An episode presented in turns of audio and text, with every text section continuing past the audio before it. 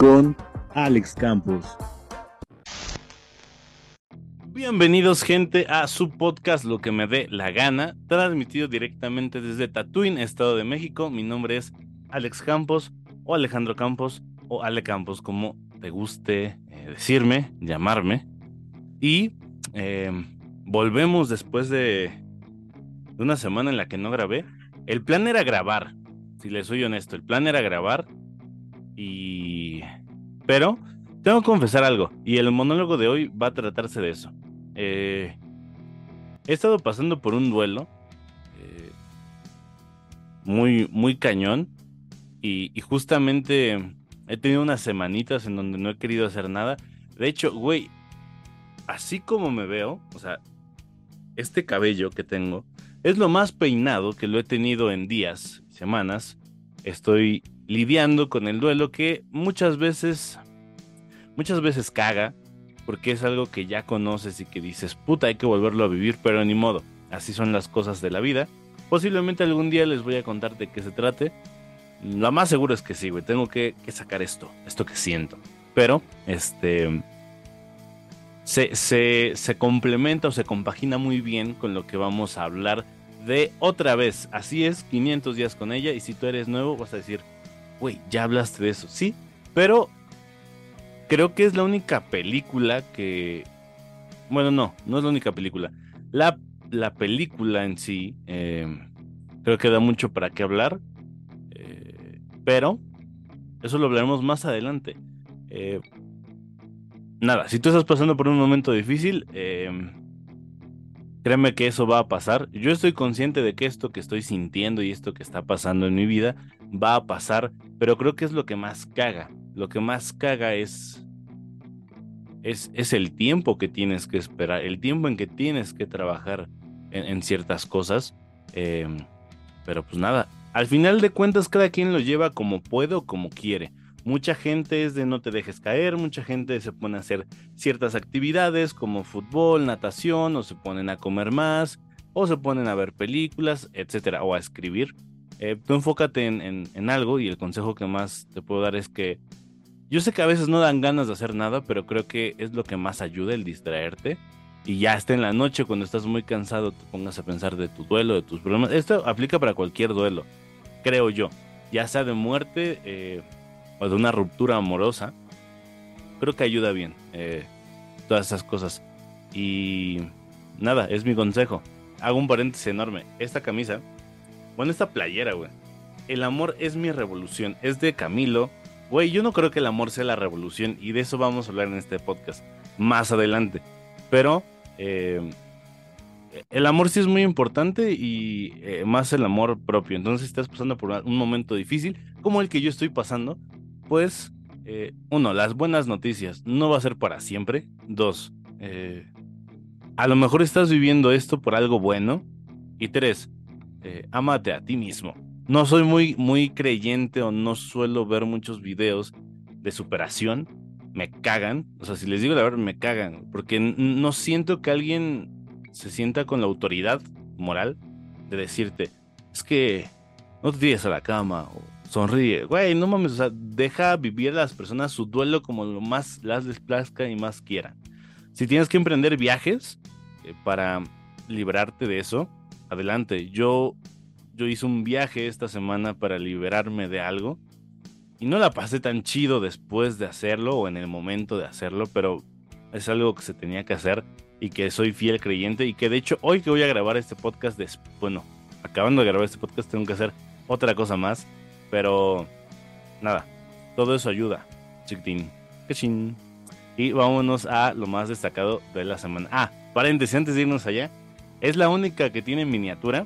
He estado trabajando y, este viendo qué puede ir bien en las miniaturas, ya que lo estamos haciendo en video. Así es, tú que nos estás viendo desde Google Podcast o Amazon Music o no me acuerdo, discúlpame, qué más plataformas. Sé que nos escuchan de más plataformas que no es Spotify, pero si te quieres pasar Spotify para que veas y, se complemente más este podcast, eh, pues date, date el gusto de, verme, güey, veme, estoy bien hermoso. Este, mi nuevo bigote que está hermoso. Yo sé que en cámara no se ve hermoso, pero les juro que es hermoso en persona. Me lo han chuleado mucho la gente. Este, pero vamos ya a las noticias más destacadas de la semana. ¡Pum! Lo más destacado de la semana. Bien, tengo dos noticias que están papaya de Celaya, como diría el whatever del 2012. Este, muy interesantes, que de hecho una salió en Estados Unidos, bueno, ha salido alrededor del mundo una noticia y malamente del presidente de México, que no lo voy a criticar, güey. Cada quien es, seguidor o no del señor. Lo que sí pueden decir es que, güey, ha dado momentos de pena. Si Enrique Peña Nieto, que era el, ex dirigente de México, daba momentos así, yo creo que no tantos. Y si los daba eran risa, pero este señor da pena voy a lo mismo, no lo estoy criticando, porque una vez, una vez sí nos me llegó un comentario, estaba con, con Majo Libán en ese tiempo, que le mando un saludote a Majo Libán, si es que está viendo esto. Em, creo que sí le comenté, no, ya se había ido del podcast, no sé por qué, pero me llegó un comentario eh, que decía, ustedes son unos pendejos, eh, malditos eh, opositores, chairos. Yo dije, a la verga, o sea, y no dijimos nada malo, güey, o sea, Yo creo que si dijéramos cosas malas, a la verga nos iba peor. Pero no, es, no es, en, es en crítica a su trabajo, ¿no?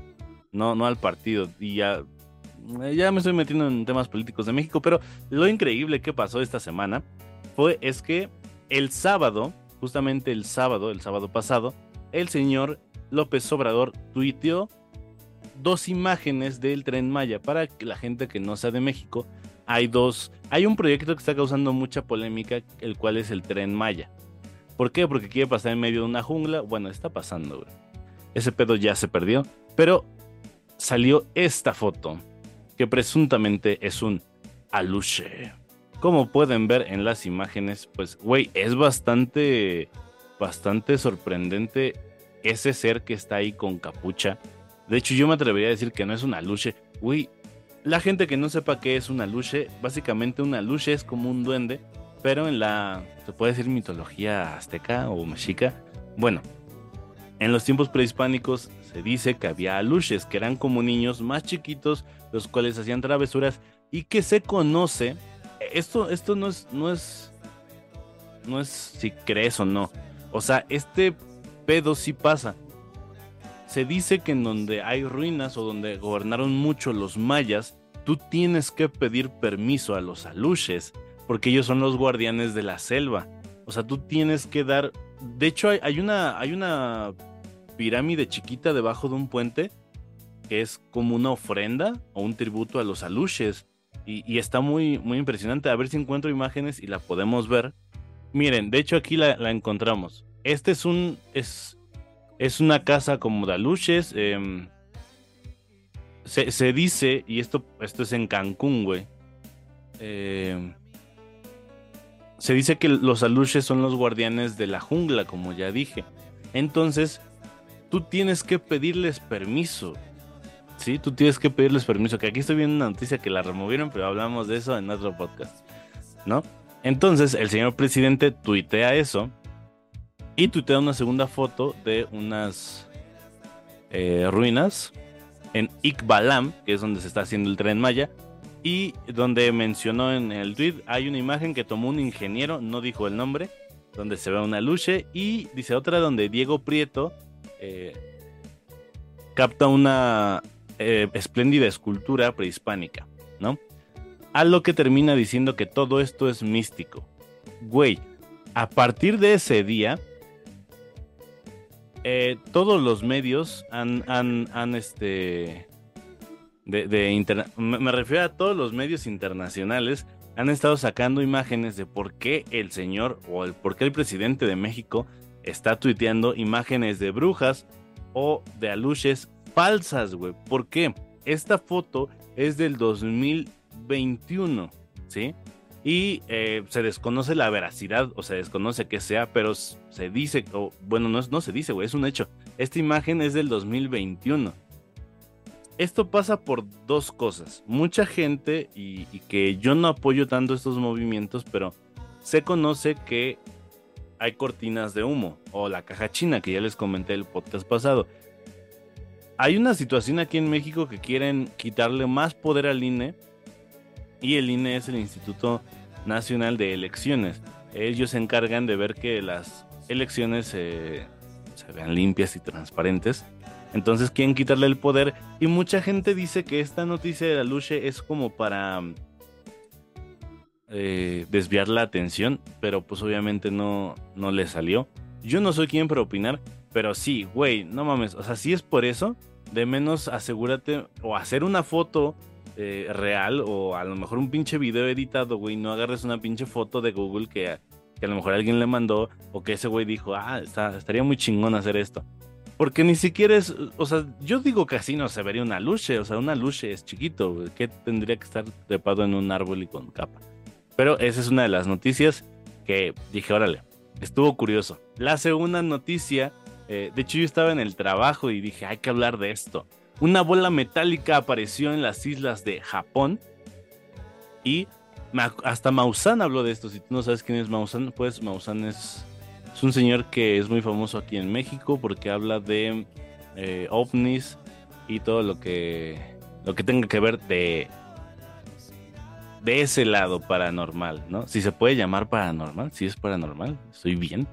Eh, en concreto se encontró en las playas de Enshuma, está situada al norte de Hamamatsu, y a primera hora de la mañana apareció una bola metálica que lo más seguro y lo que dije yo es que era una boya por el tamaño que tenía. Si pueden ver la imagen que le estoy poniendo y si no les voy a describir el objeto, es una bola esférica como amarilla de tintes eh, oxidada, vaya, y eh, se acercó hasta el equipo antibombas de Japón, Es, un video muy, muy cabrón en donde se ven a estos dos sujetos antibombas yendo por eh, a revisarla.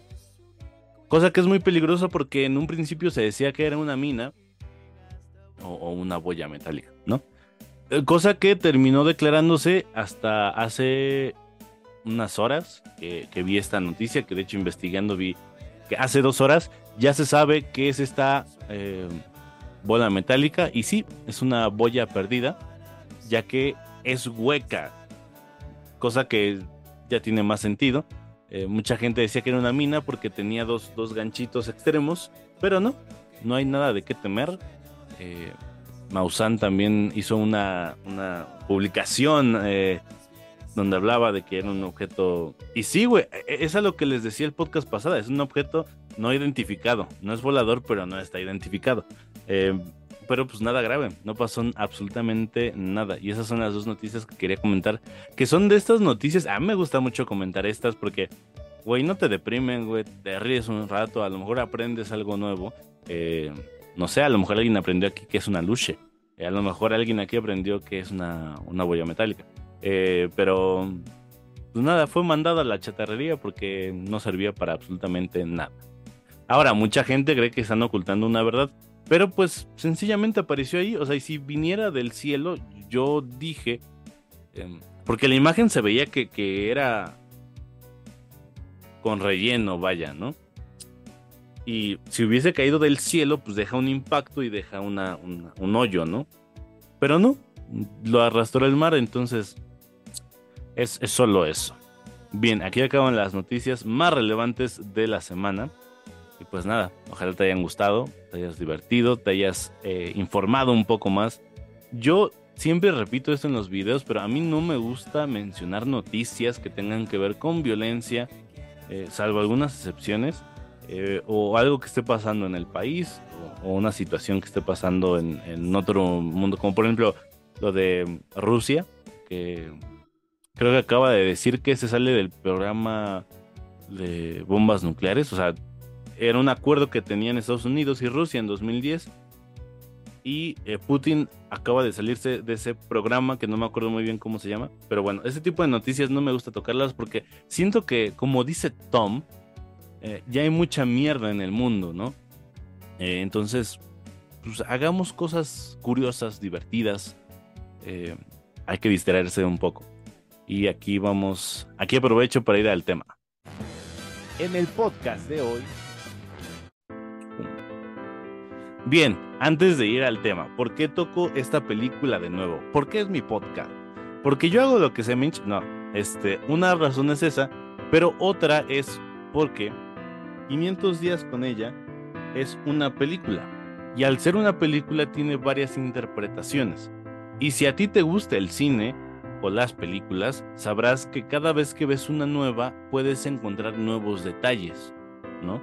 Por ejemplo, si ves Avengers Endgame una segunda vez, a lo mejor puedes notar ciertos errores o fallos o cosas que metieron ahí que la primera vez no te diste cuenta.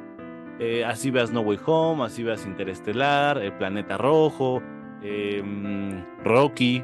Por supuesto, Rocky. En Rocky hay muchos detalles, ya que en Rocky uno más que nada. Eh, pero en sí, a lo que me refiero es a eso. Y 500 días con ella es la película perfecta para verla una y otra vez y sacar nuevas cosas. Mi historia con 500 días con ella, a lo mejor ya la he contado, pero me apetece volver a hacerlo. Empieza cuando yo la conozco en 2011, en el 7, y me obsesiono tanto que la consigo esa película.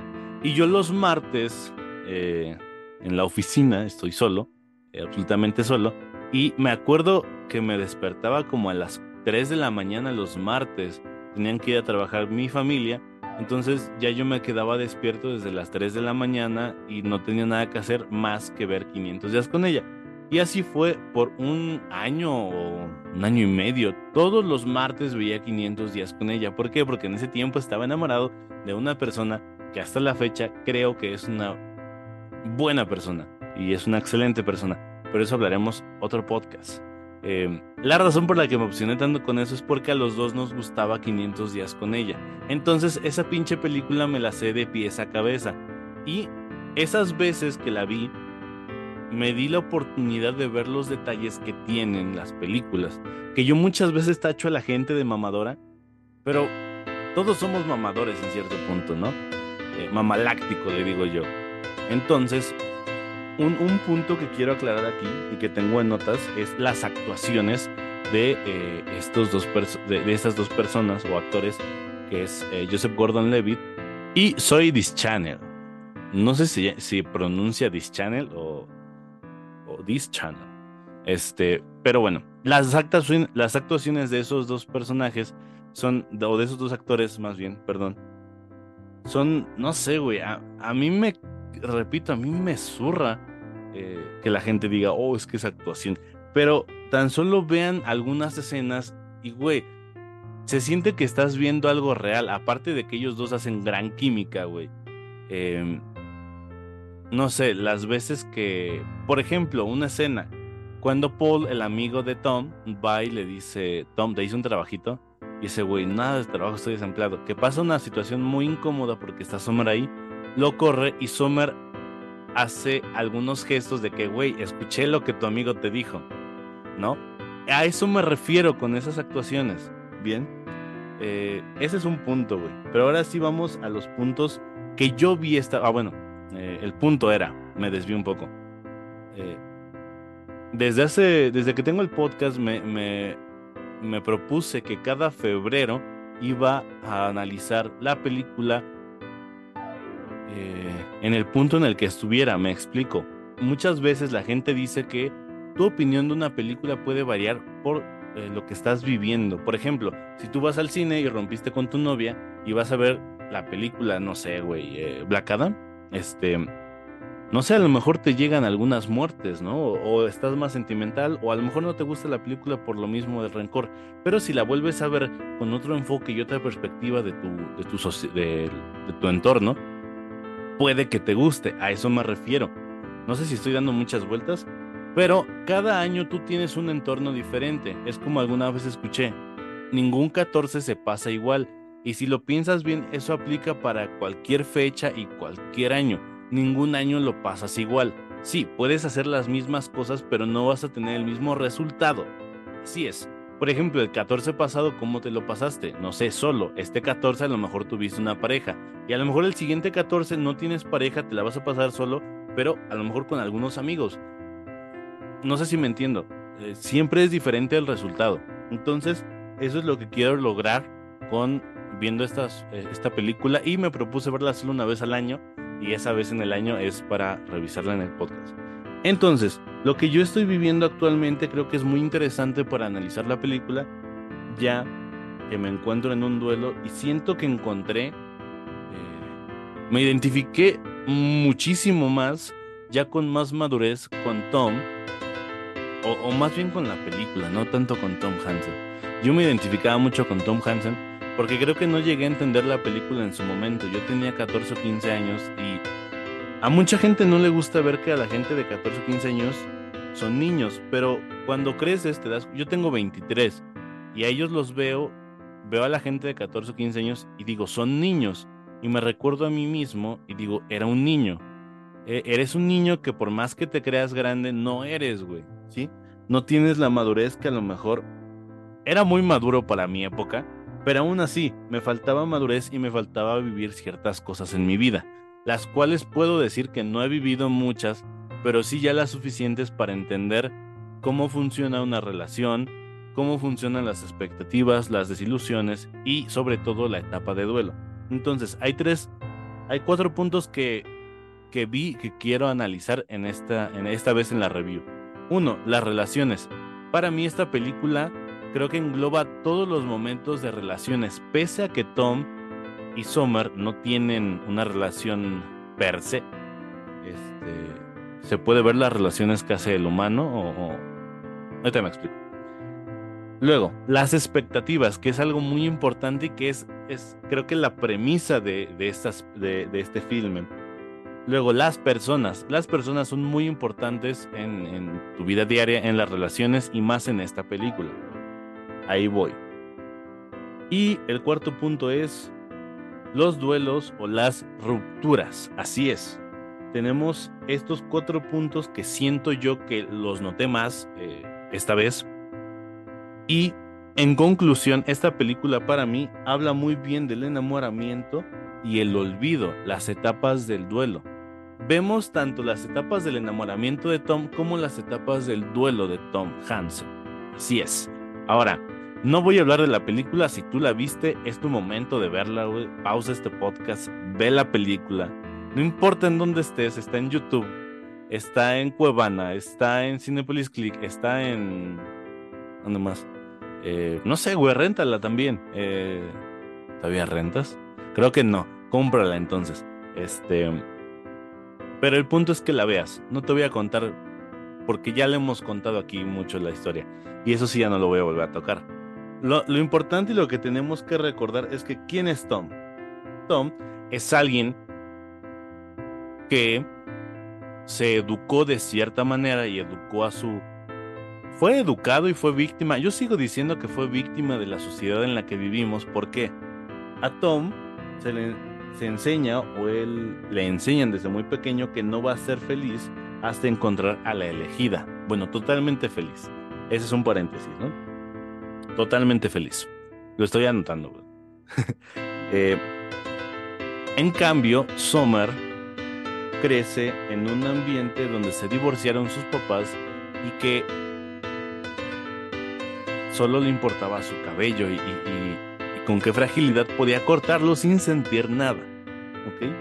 Venimos de dos entornos distintos. Una persona que viene de un divorcio y una persona que cree en el amor pese a que sus papás también se divorciaron, porque eso lo vemos más adelante en la película.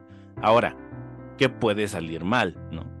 Pues todo, güey. Son dos personas completamente distintas que tienen distintas formas de pensar y lo vemos desde la escena en donde Summer le dice a Tom que el amor no existe, que, que, que parece que fuese Santa Claus, ¿no? Tom le dice que existe, pese a que yo, yo concluyo que en todas las relaciones que ha tenido jamás se había enamorado de esa forma, jamás había sentido que era la elegida, ¿no? Entonces, pese a no experimentar esto eh, alguna otra vez, eh, él tampoco sabía, podemos concluir que él tampoco sabía qué es estar enamorado, ¿sí? Porque hasta ese momento Tom solo sentía una atracción. ¿Por qué? Porque él, creció creyendo que la mujer de sus sueños iba a compartir sus gustos, iba a ser idéntica a él y se iban a casar y se iban a enamorar, iban a tener hijos y una familia. cosa que pasa en el ascensor. Disculpen por ir saltando, pero es que son los puntos que quiero aclarar. Tom, no, porque vi un TikTok que decía que Tom es el villano. Y no, entiendan, ni la mujer ni el hombre son villanos. Por eso hay, hay pedos de. de. de, estas peleas de género.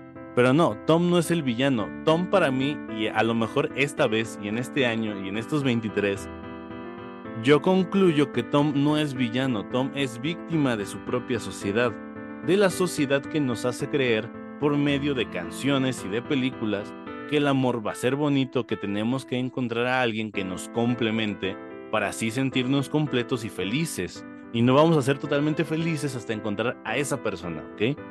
Mientras que Summer no es víctima de esa sociedad. Summer solo le importa ser ella, solo le importa su felicidad cosa que no tiene nada de malo y le importa divertirse, ¿ok? Que eso nos queda bastante claro en el filme. A ella solo le preocupa ser feliz, mientras sea feliz, que se caiga el pinche mundo, ¿ok?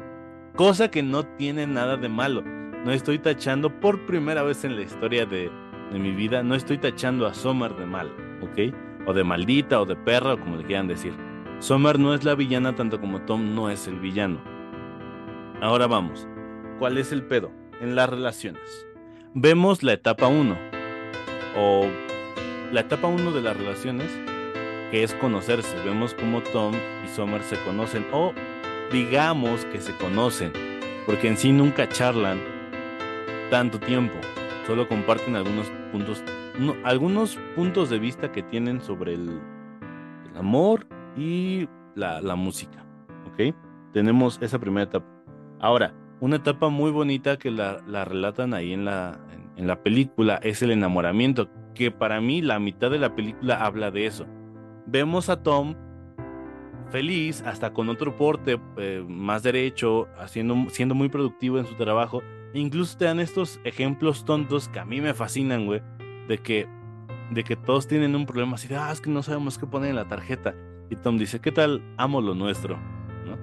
Entonces, son puntos clave que nos hablan del enamoramiento. Nunca sabemos si Summer está enamorada o se enamora de, Tom. ¿Por qué? Porque esta película está contada en perspectiva a Tom. De hecho, nunca sabemos eh, los deseos y anhelos de Summer. Y vemos por último la ruptura, ¿no? En donde eh, pues, la pasan mal y básicamente terminan como amigos. Y de ahí nos vamos a otra que es las em, desilusiones o expectativas. Se vuelven a buscar y él cree que es para volver a regresar a lo mismo. Y no, ella se encuentra ya comprometida con alguien y eso devasta a Tom. Y por último tenemos la etapa del duelo donde Tom mm, la supera y empieza a trabajar en sí mismo, cosa que se me hace algo impresionante, güey. Que te relate una película tantas etapas en tan poco tiempo y con tanta eh, perfección. No sé. Así opino yo, ching. Así opino yo este año. Ahora, ¿por qué digo que las personas son un punto importante? Si bien Sommer siempre le aclara a Tom que no busca nada serio, las acciones que hace Sommer no son de alguien que no busque nada serio. Hay más intimidad y no me refiero a coger, sino me refiero a las cosas que se cuentan. Incluso el narrador lo dice. Eh, Tom se da cuenta que estas historias no son algo que se cuenten frecuentemente y Tom termina con la palabra de creo que soy algo más. ¿Ok? No sabe qué es, pero cree que es algo más. ¿Por qué? Porque incluso Sommer se lo dice, nunca le había contado esto a nadie. Sommer le está contando el miedo de estar sola. Cosa que es un punto muy asertivo. ¿Por qué? Sommer Podemos concluir que Sommer estuvo sola gran parte de su niñez y por eso es como es. Por eso es tan desapegada de las relaciones que puede formar o vínculos que puede formar con otra persona. No es el caso de Tom, que se ve que creció en un ambiente que sí, sus papás eran divorciados, pero jamás se sintió solo, jamás le, tuvo miedo a la soledad como Sommer. ¡Boom! Perro. Por eso es importante, ¿ok? ¿Me entienden? O sea, Sommer en el en el único caso, en el único, en la única cosa que la cagó fue en no ser congruente sus acciones con lo que decía. ¿Ok? Pero sí, le aclaró, no tantas veces, pero sí le aclaró a Tom que no querían nada. Qué ching. Ahora, la ruptura. A mí se me hace un, un puntazo porque. Y el duelo. Güey, no mames. Este, quería llorar esa vez en, que vi el, el domingo que vi esa película. Porque, güey, lo hacen tan bien y lo hacen parecer tan fácil la cuestión de la ruptura y el, el duelo. Eh, para mí el duelo o la, ajá, la, etapa del duelo lo ves desde que Tom renuncia a su trabajo, desde que está acostado en la cama, güey, no quiere hacer nada, va por whisky, quiere emborracharse, quiere comer y tiene que ir a huevo el trabajo, renuncia a su trabajo porque ya hay bastante mierda en el mundo sin su ayuda y de repente un día empieza a eliminar las cosas que le recuerdan a Summer. Cosa que se me hace un puntazo porque toda la gente que ha vivido un duelo de pareja tiene que saber que tienes que eliminar las fotos, tienes que romper las cosas. No todas, a ver, yo no recomiendo que si te dio un puto oso de peluche, lo rompas y lo quemes a la mierda. Pero me refiero que hay cosas que tienes que eliminar o simplemente no quemarlas, sino las fotos guardarlas en un cajón y ahí que se empolven con el tiempo.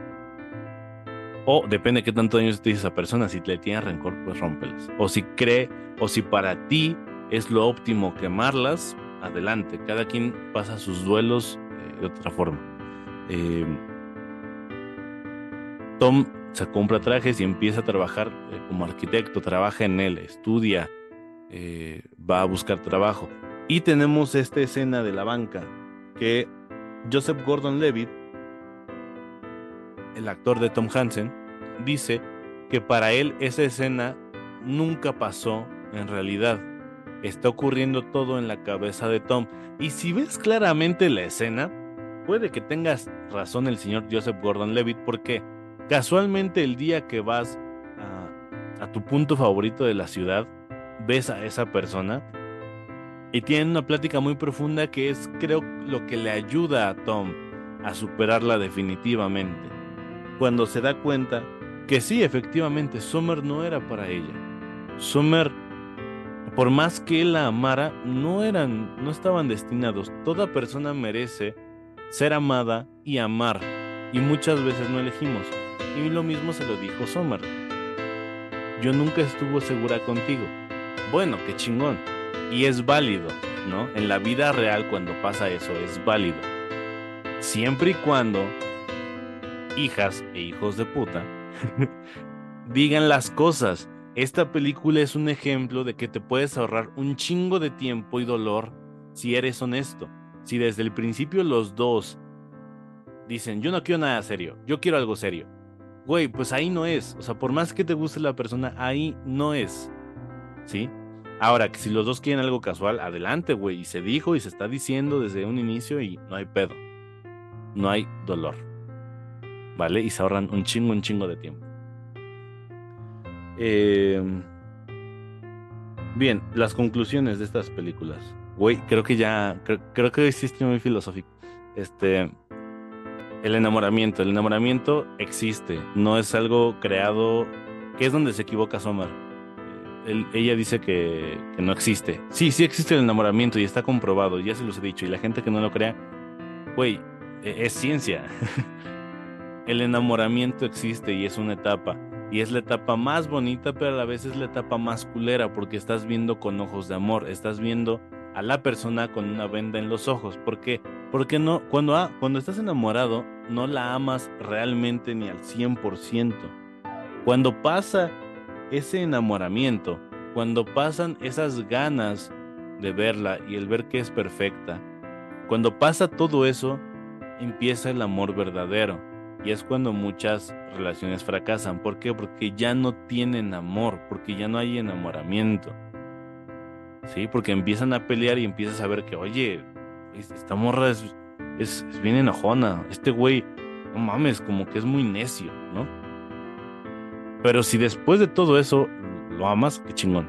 No fue el caso de Tommy Sommer. Tommy Sommer vivieron, y me atrevería a decir que sí, güey. Sommer se enamoró porque tuvo esa etapa. Lo podemos ver incluso en la forma en que Sommer ve a Tom. Pero al final algo pasó, y es lo que pasa en las relaciones. Algo pasa que se quiebra y hay una ruptura. Y es a lo que Tom le rompe la pinche cabeza porque no se explica en qué momento pasó, en qué momento hubo esa ruptura. ¿Quién sabe? En la película vemos que hay un tiempo en donde Sommer ya no quiere ni sonreírle y las bromas que hacen locales ya no le causan gracia. Entonces, cuando se dio esta, no les puedo decir en la película, pero sí, se da, porque al final no acaban juntos. Y, creo que es una de las etapas más culeras en una relación, cuando pasa el, enamoramiento y, las cosas no funcionan. ¿Por qué? Porque la gente no es clara y ahí Sommer la cagó.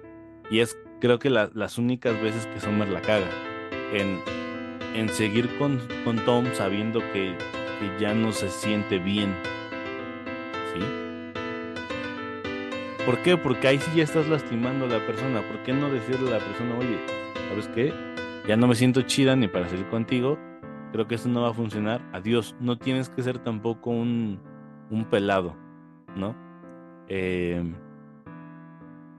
y la etapa del duelo, pues es la, la última los últimos, ¿qué te gustan? 15 minutos, 20 minutos de la película, donde vemos la superación de Tom, donde vemos todo lo que tiene que pasar. Mientras ella se está casando, él está trabajando en sí mismo y se me hace algo muy bonito. Y eso es lo que yo vi esta vez que, que vi, valga la redundancia, la película, ¿no? Eh, esto nos deja enseñanzas y a mí en lo personal me dejó muchas enseñanzas y como les dije me identifiqué mucho con esta película esta vez que la vi, de una manera más madura eh, empiezas a entender las etapas del enamoramiento, ¿no? Eh, y hay un consejo que te dan muy importante. Si tú o, no sé a quién, no sé cuándo le llegue este mensaje a alguien y si alguien lo necesita, pero aquí va. Y es de mis momentos más filosóficos de la semana, ¿eh? Los voy a regalar. Ay, este, el humilde le dice. Su hermana le dice a Tom que cuando la recuerde, recuerde también las cosas malas. ¿Por qué? Cuando terminamos una relación tendemos a extrañar a la persona y la idealizamos por las memorias buenas que tenemos. ¿Sí? Porque no sé qué tal si tú terminaste con tu pareja hace un mes y estás en tu cuarto, estás extrañándola porque es normal. Pero de repente recuerdas yo estuviera con ella abrazándose güey, a ella no le gustaba que la abrazaran. O sea, e, es, es tu mente jugando contigo, ¿sí? Porque a ella no le gustaban tus abrazos, porque a ella no le gustaban tus besos, no le gustaba estar abrazado contigo. Simplemente es tu mente y tus recuerdos buenos de ella lo que te hacen decir eso. Eh, ¿Qué es lo que le pasa un poco a Tom? Que su hermana le tiene que decir, recuerda los momentos malos. Ese güey le grabó un disco y no escuchó ninguna canción de ese disco, Sommer. Entonces, así como Tom, tú recuerdas los momentos malos con ella. Ok, no, no es lo mejor, güey. No es lo mejor y va a doler más. Porque le está recordando las cosas malas que viviste con una persona. A lo mejor no es lo más sano, pero te ayuda en cierta manera. O a mí me está ayudando eh, ciertas cosas en mi duelo que no voy a decir de qué es. ¿Qué tal si perdí a alguien? No, todo es romántico. Em, pero sí, ese consejo te puedo dar. El, recordar las cosas malas, el recordarla como verdaderamente es. Si tú estás en una relación en donde te engañaron, en donde te hicieron de todo, güey, recuerda los engaños. Sé que no es lo mejor, sé que te va a doler un chingo, sé que va a haber ganas que te, va a haber días que te quieras aventar a la cama y no salir de ahí, pero es lo mejor porque tu idealización de los recuerdos buenos de esa persona son los que te hacen querer volver a lo mismo. Y no, esa persona no es buena. Una persona, y esto va para hombres y mujeres, una persona que te ama es alguien que no te dice te amo, es alguien que te lo demuestra con acciones, es alguien que no te engaña, es alguien que no te falta el respeto y es alguien que te admira y te ama tanto que tiene un poder sobre ti y no lo va a ocupar para hacerte daño. Ah, perro, güey. Ah, este, güey, voy a escribir un libro. Pero eso fue lo que vi esta, Ese es mi consejo y esto fue lo que vi esta vez eh, volviendo a, ver 500 días con ella. Eh, gran película que ya tiene... Estaba haciendo cuentas y ya tiene 13 años esa película, salió en 2009. Para el 2019 son 10, para el 2023 son 13 años. Así que gran película y que se le puede ver el tiempo, pero siento que nunca va a pasar de moda. Así que esa es mi conclusión. Eh, love is love. Y eh, posiblemente para ti el amor no es la revolución como para Camilo, pero sí tente amor. Nos vemos en, o nos vamos a recomendaciones.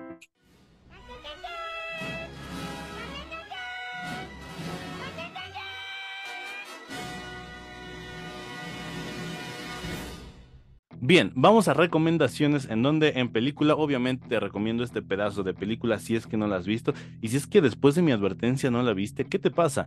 Ve, corre y hazlo. Que por cierto tengo que dar una, una, una felicitación a mí mismo. Por fin pude hacer la portada de la escena del elevador que yo en Facebook, en mi Facebook personal, tengo, tengo a, a, a Tom eh, con esa cara y con Happy, ¿no? Entonces, este, me, hace mucha ilusión y quería mencionarlo. Y Vela, neta Vela, este, está muy, muy buena. Como dije, habla del enamoramiento y habla de la ruptura. Engloba todo lo de una relación perfecta. Así que si no te animaste con lo que te dije, pues no sé qué te va a animar. No sé qué te va a animar. Este, pero en cuestión musical, este, este mes, ¿eh?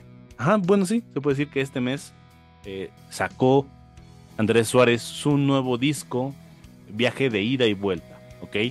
Este disco se me hizo brutal porque lo escuché el sábado que tuve que ir a, un viaje casi místico. Eh, lo escuché todo, son 10 canciones, 10 canciones muy buenas y de esas 10 canciones te voy a recomendar una que se llama Andrés y Teresa. Esta canción no, no tiene ningún mensaje oculto el Andrés Suárez canta la historia de sus papás, cosa que se me hace muy bonito. Eh, hay, unas, hay un par de líneas que a mí se me hicieron sublimes, donde dice, ella le enseñó a no mentir y él a no ser siempre verdad, que dije, ah, güey, creo que es lo que complementan a unas relaciones. Si a, si a, mí me dicen, ¿qué buscas en una relación? Les voy a decir sencillamente, yo vi una vez una leída de votos donde la chica le dijo al vato, cuando no se rían de tus chistes, prometo explicárselos.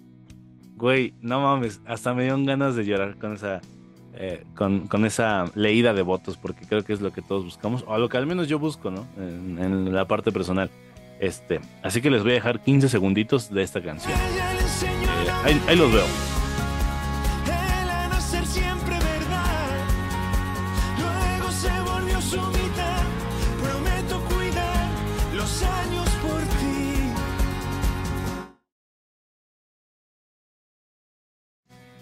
Bien, ahora sí ya fue todo de parte de este podcast. No sé cuánto habrá durado. Creo que lo suficiente. O creo que no lo suficiente. No sé. Nos vemos el siguiente año para volverla a ver y verla a mis 24. A ver qué ha cambiado. Eh, si todavía tengo bigote. O si ya no tengo barba. O si me corté el cabello. O si lo tengo más largo. Pero eh, nos vemos en un año para verla otra vez. Y nos vemos la siguiente semana para eh, hablar de algún tema que pasó en la semana. Algún, puede ser de los aluches, ¿eh? me llamó la atención hablar de los aluches. Así que nos vemos. Que tengas una bonita semana, eh, un bonito día, una bonita noche, una bonita tarde y nos vemos. Mi nombre es Alex Campos y te deseo lo mejor. Chao.